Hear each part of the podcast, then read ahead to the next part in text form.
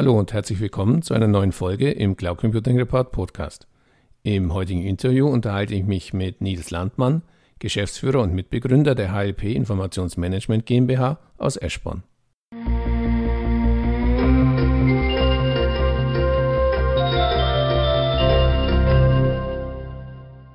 Ja, hallo Herr Landmann. Zum Einstieg bitte ich Sie, sich unseren Zuhörern kurz in zwei, drei Sätzen vorzustellen.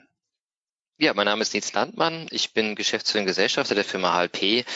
Bin dort im Unternehmen für die kaufmännische Leitung und die Themen Beratung und Vertrieb zuständig. Von Haus aus bin ich Wirtschaftsinformatiker, fühle mich also so in beiden Welten recht wohl bis zum gewissen Detaillierungsgrade und äh, mache das mit sehr viel Herzblut und auch sehr viel Spaß, ähm, weil wir bei uns in dem Unternehmen natürlich halt sehr viel mit neueren Unter Themen zu tun haben, wie Ideen, Innovationen. Und das ist einfach ein Arbeitsumfeld, wo man sehr, sehr gerne tätig ist. Ja, wie Sie selber auf Ihrer Webseite ja schreiben, dreht sich bei Ihnen alles um das effiziente Management von Innovationen und Ideen. Können Sie etwas genauer beschreiben, wie dieses effiziente Managen in der Praxis aussieht? Ja, ähm, da geht es zum einen darum, äh, wie setzt man im Bereich Ideen, Innovationsmanagement die Prozesse, aber auch Systeme, und mit denen meine ich jetzt nicht unbedingt nur die Software so auf, dass man die Ziele, die das Unternehmen sich damit gesteckt hat, auch erreichen kann. Das fängt an in Bereichen von Kulturthemen, wo man einfach schauen muss, welche Prozesse passen auf welche Kultur. Vielleicht als Beispiel, wenn Sie im asiatischen Sprachraum sehr stark auf dezentrale Prozesse halt setzen, dann ist das einfach etwas, was mit einer asiatischen Kultur typischerweise nicht so ähm, vereinbar ist. Da geht man eher über zentrale Modelle halt vom Prozessansatz halt her. Also da muss man sehr genau schauen, welche Prozesse und auch welche Lösungsansätze passen auch auf die aktuelle Unternehmenskultur.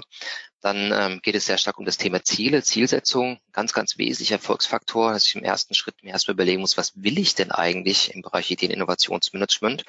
Und von da kann man das sehr schön dann entsprechend runterbrechen, ähm, dass man die Prozesse jetzt IT-technisch im Detail ausgestaltet, Software dafür halt einführt und letzten Endes auch eine Entscheidung halt trifft, ob man das weiterhin on-premise halt betreibt oder ob man sagt, ja, das ist ein wichtiges Thema, aber es ist aus IT-Sicht jetzt kein kritisches Thema. Das packen wir lieber komplett über eine SaaS-Lösung oder eine reine Cloud-Hosting-Lösung einfach raus und können IT-technisch uns dort halt weiter auf unser Kerngeschäft konzentrieren.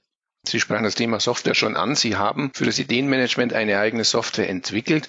Können Sie kurz erläutern, was die Software genau macht und in welchen Einsatzszenarien sie zum Einsatz kommt?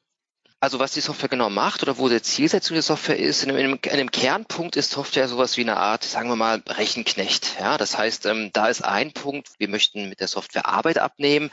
Da geht es um das Verwalten, auch die äh, Bearbeitung dieser Ideen halt, die Abbildung der Prozesse halt entsprechend in großen Mengen, wo ich einfach über eine spezialisierte Software dann letzten Endes Effizienzvorteile habe das Thema Reporting, Statistiken, ganz, ganz relevantes Thema, Benchmarking, wo man sagt, ja, alles, was sozusagen ein Ideen- oder Innovationsmanager wirklich von der verwaltenden Tätigkeit entlastet. Da setzt eine Software, nicht nur unsere, sondern auch Wettbewerbsprodukte ähm, traditionell natürlich halt an. Und das, was unsere Anwendung noch ähm, weitergeht, ist, dass wir sagen, in den Ideeninnovationen, die in so einem Tool halt verwaltet werden, da nehmen wir beispielsweise bei Unternehmen wie, wie Daimler von über 1,5 Millionen Ideen, Boah. da steckt ja auch ein sehr großer Anteil des nicht formalisierbaren Unternehmenswissens drin so dass wir mit der Software, und hier hat jetzt Software wirklich einen Vorteil, außer dass es ein Rechenknecht halt ist, ähm, dort ansetzen, dass wir dieses Wissen nochmal fürs Unternehmen erschließen. Beispielsweise, indem man ähm, über die Ideen, Innovationsdaten, Szenarien halt ähm, wie einen Expertenfinder realisiert, wo man wirklich sagt, ich habe hier irgendein Forschungspaper im Internet gefunden zum bestimmten interessanten Thema. Das kippe ich jetzt einfach mal in diese Software halt ein und dann ist im Hintergrund ein Empfehlungssystem, das ist für uns auch ein Alleinstellungsmerkmal, dem Fraunhofer Institut zusammen mal entwickeltes Forschungsprojekt. Und dieses System sagt mir dann, welcher meiner Mitarbeiter passt denn auf den Inhalt dieses Forschungspapers? Und das ist natürlich dann nochmal ein weiterer Schritt neben der Verwaltung auf Ihre Frage zurückzukommen und sagen wir mal dem, dem, dem Management dieser Ideen, dass man dort halt sagt, wir haben noch die Möglichkeit, einfach Wissen anders zu erschließen. Und diese Recommender Engine bietet beispielsweise auch im Innovationsmanagement-Bereich die Möglichkeit, externe Datenquellen anzuzapfen.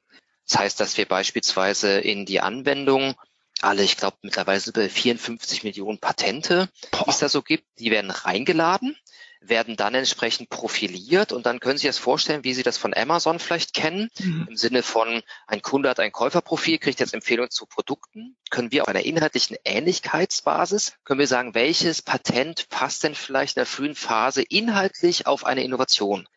Im Innovationsmanagement haben wir die Möglichkeit, beispielsweise auch Startup-Datenbanken anzubinden oder Trend-Datenbanken halt und haben jetzt die Möglichkeit, auf einer inhaltlichen Ähnlichkeit ähm, zu gucken, welche Startups könnten denn beispielsweise auf eine Innovationsidee halt passen. Mhm. Für den Innovationsmanager hinten dran steht immer die Entscheidung an der richtigen Stelle im Prozess Make or Buy. Mache ich das selber oder gehe ich da vielleicht lieber rein, dass ich mir ein Startup ins Unternehmen halt hole und das halt einkaufe, weil die einfach vielleicht schon weiter halt sind. Im Bereich Trend ist es so, dass wir dort Trenddatenbanken von externer Seite oder Kunden anbinden können und dann hat man zum Beispiel im Bereich der ähm, Ideation, der Ideengenerierung die Möglichkeit, so ein bisschen die Inspiration von Mitarbeitern halt anzuheizen, anzufeuern, wenn man sagt, guck mal, welche Trends könnten denn inhaltlich gerade auf das Thema unserer ähm, Ideation-Kampagne passen, um dann einfach auf neue Ideen zu kommen im eigenen Unternehmenskontext. Also zusammengefasst, das eine ist klassisch, was eigentlich alle Ideen-Innovationsmanagement-Produkte machen. Da sind wir leider nicht die einzigen am Markt, ähm, dass man sagt, man äh, unterstützt einfach die effiziente Prozessmanagement halt dort, bildet dort Prozesse halt ab, hat das Thema Statistiken, Reporting. Da, wo wir aber noch einen Schritt weiter gehen, ist, dass wir einfach große Unternehmensmengen, auch extern verfügbare Mengen wie Startup-Datenbanken, Trenddatenbanken, Patentdatenbanken anbinden und dann über diese Recommender Engine auf Basis von inhaltlichen Ähnlichkeiten vollautomatisch Empfehlungen machen können, so wie wir es von Amazon vielleicht halt kennen, wo sie dann Produkte empfohlen bekommen auf Basis ihres Käuferprofils. Wo ist die Anwendung im Einsatz? Äh, wir sind im deutschsprachigen Raum einer der Marktführer. Wir haben dort keine Größen oder auch, auch keine, keine Branchenspezialisierung. Wir arbeiten dort im Bereich von ähm, einer Standardausprägung der Anwendung, Best Practice Solution mit sehr vielen okay. mittelständischen Unternehmen, wo das Ganze ready to run fertig ist. Aber ähm, zu unseren Kunden gehören auch circa 15 bis 20 Prozent der DAX und MDAX Unternehmen, die das auf Basis einer Enterprise Edition halt frei konfigurierbar mit komplett angepassten Prozessen halt selber nutzen und weltweit im Einsatz haben, wie beispielsweise Daimler, BMW, Infineon, aber auch die Bundesagentur für Arbeit, die das alles mit mehreren hunderttausend Mitarbeitern halt nutzen. Sie führen zum Thema Ideenmanagement auch regelmäßig eine Studie durch. Die aktuelle Ausgabe stammt aus dem letzten Jahr. Können Sie kurz einen Überblick über die Zielsetzung und die wichtigsten Ergebnisse Ihrer Umfrage vermitteln?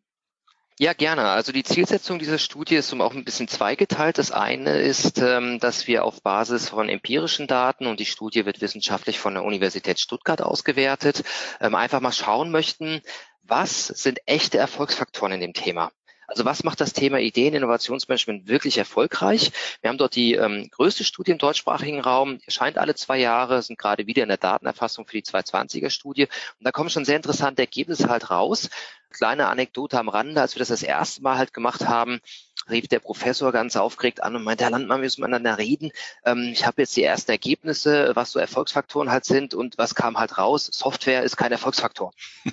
das ist ja nicht verwunderbar, aber was ist jetzt das Problem? Ja, das können wir ja so nicht schreiben, weil ihr verkauft doch Software. So, nee, nee, das ist genau das, was wir eigentlich wollen, weil wir dann in der Praxis schon auch feststellen, dass der Fokus bei solchen Einführungen von solchen Systemen, mit Systemen meine ich immer ein Gesamtkonzept und nicht nur eine Software, einfach ein sehr, sehr starker Fokus auf das Thema Software gelegt wird. Und das ist schlicht und ergreifend nicht der Erfolgsfaktor. Mhm. Mhm. Ja, sondern Erfolgsfaktoren sind, oh Wunder, weiche Faktoren, Change Management Aktivitäten, kulturelle Passungen, Zielthemen beispielsweise, Top-Management-Unterstützung. Das sind alles Erfolgsfaktoren. Und wenn man das halt weiß, dann kann man natürlich zum einen über die Studie sich selber seine Gedanken machen und sein Ideeninnovationsmanagement anders positionieren und hat eben auch das Datenmaterial für interne Überzeugungsarbeit zur mhm. Hand. Das ist sozusagen der zweite Aspekt dieser Studie, dass wenn man intern etwas verändern möchte in der eigenen Organisation, was sinnvoll ist, dann ist der Prophet im fernen Lande. In dem Fall wäre das die Studie natürlich immer noch ein gewichtiges Maß, wo man einfach sagen kann, guck mal, hier in der Studie ist das doch wissenschaftlich nachgewiesen, dass wir beispielsweise jetzt auf Ideenkampagnen setzen, als so ein aktives Dialogformat. Weil Unternehmen, die das machen, haben deutlich bessere Kennzahlen, erzielen bessere Ergebnisse als Unternehmen, die das nicht machen. Das machen wir alle zwei Jahre. Und ähm, da kommen dann, wie gesagt, auch sehr, sehr spannende Ergebnisse raus, die für uns manchmal auch ein bisschen schwer zu verdauen sind in der eigenen Beratungsarbeit, wo wir jetzt sagen würden, also hoppla, von dem Stiefel, die man vielleicht immer in der eigenen Beratung so durchzieht, muss man ein bisschen abweichen, die Schuhe mal wechseln, weil auf Basis der Zahlen lässt sich diese Argumentation, die man aufbaut, gar nicht mehr so halten. Die Zahlen ergeben andere Ergebnisse und das ist für uns auch immer wieder eine Anregung, die eigene Beratungstätigkeit dort ein bisschen halt anzupassen, auf das, was jetzt empirisch da halt rausgekommen ist. Lassen Sie uns noch auf ein anderes Thema zu sprechen kommen. Sie haben sich an der Initiative Cloud Services Made in Germany beteiligt. Welche Rolle spielt Made in Germany für Ihr Business? Ganz wesentlich. Also unser Zielmarkt auch von der vertrieblichen Seite ist äh, Deutschland, Österreich, Schweiz. Das heißt, wir bewegen uns hier auch in einem sehr, sehr bewusst kritischen Umfeld, was das Thema Datenschutz angeht, ähm, Datensicherheit. Und da ist das Thema Made in Germany gerade im Bereich ähm, auch Cloud ein ganz relevantes Kriterium. Es wäre für die meisten unserer Kunden vollkommen undenkbar, dass beispielsweise Daten außerhalb äh, des europäischen Raums oder auch außerhalb von Deutschland gelagert werden. Unabhängig davon, ob das jetzt wirklich sicher oder unsicher halt ist, ist das ein ganz, ganz zentrales Thema, was einfach für sehr viel Vertrauen auch in dem Vertriebsprozess halt sorgt, dass man sagen kann, Leute, wir sind hier bei Cloud Service Made in Germany mit dabei. Da gibt es ein paar Kriterien, die da angelegt werden. Das ist für uns ein wesentliches Thema. Das ist für euch ein wesentliches Thema. Und auch mit diesem Siegel können wir auch zumindest mal Vertrauen schaffen, dass eben die Cloud Service, die wir dort anbieten, bestimmte Themen in besonderem Maße halt berücksichtigen. Und da ist das für uns wirklich von ganz zentraler Bedeutung. Ja, dann lassen wir uns abschließend noch den obligatorischen Blick in die Kristallkugel werfen. Neue Ideen und Innovationen sind in der heutigen schnelllebigen Zeit ja quasi ein Muss für jedes Unternehmen. Welche Rolle werden auf dieser Grundlage ein strukturiertes Ideen- und Innovationsmanagement in Zukunft spielen und wie sehen Sie die Rolle, die HLP dabei spielen wird? Oh je, Herr Roman, das Thema Kristallkugel ist natürlich etwas, da würde ich jetzt vielleicht, äh, da haben sich andere schon die Finger verbrannt, so ein bisschen. Aber ähm, was schon ein Thema halt ist, ist, wenn wir mal so ein bisschen gucken, äh, schnelllebige Zeit, ähm, was wir merken, das ist durch eine Konvergenz von verschiedenen Themen, Entwicklungen am Markt, Künstliche Intelligenz, alle diese Buzzwords, Industrie 4.0, Geschwindigkeit, Digitalisierung, ja. dass für Organisationen die Unsicherheit enorm ansteigt und die vermeintliche Beherrschbarkeit, die für Menschen ja immer wichtig ist, eine gewisse Sicherheit zu haben, ja, Veränderung ist ja ganz tief im Stammhirn als Bedrohung verankert, das schwindet sehr, sehr stark. Ähm, auf der anderen Seite steigt natürlich der Druck, auch dass man sagt, ich muss mehr Ideen, Innovationen halt hervorbringen, ich muss mein bestehendes Geschäft permanent inkrementell verbessern, ich werde von Stakeholdern, von Eigentümern aufgefordert, innovativer zu sein, neue Produkte auf den Markt zu bringen. Und da passiert gerade auch im digitalen Bereich unglaublich viel.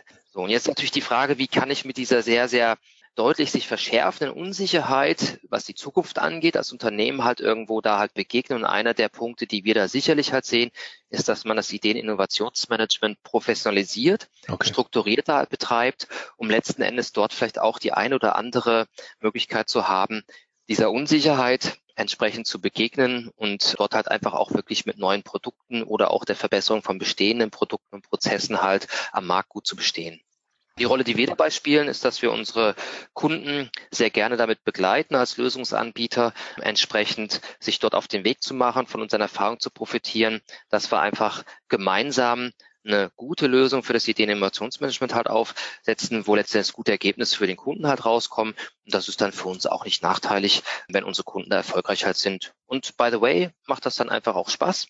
Ich erlebe unglaublich viele neue, innovative Ideen, die da bei Unternehmen momentan, gerade auch im Mittelstand, ausgehegt werden und geschaut werden, was macht man da, so dass mir da auch um die Zukunft speziell auch des deutschen Mittelstandes, aber auch der deutschen Industrie wirklich nicht Angst und Bange halt ist. Und das macht auch sehr viel Spaß. Mit was beschäftigt sich denn im innovativen Bereich eine Bundesagentur für Arbeit, ein Daimler oder aber eben auch mittelständische Unternehmen, die da sehr, sehr gut äh, schon aufgestellt sind. Auch wenn man es vielleicht in der Öffentlichkeit nicht ganz so wahrnimmt. Ein sehr spannendes Thema. Herzlichen Dank für die Einblicke und vielen Dank für das Gespräch. Sehr gerne.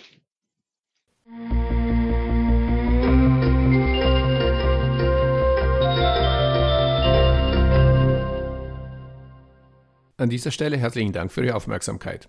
Weitere Informationen zum Interview finden Sie im Cloud Computing Report in der Rubrik Podcast. Wenn Sie regelmäßig über aktuelle News und Hintergrundinformationen rund um das Thema Cloud Computing informiert werden möchten, abonnieren Sie am besten unsere Newsletter. So viel für heute. Vielen Dank fürs Zuhören und bis zum nächsten Mal. Ihr Werner Grohmann.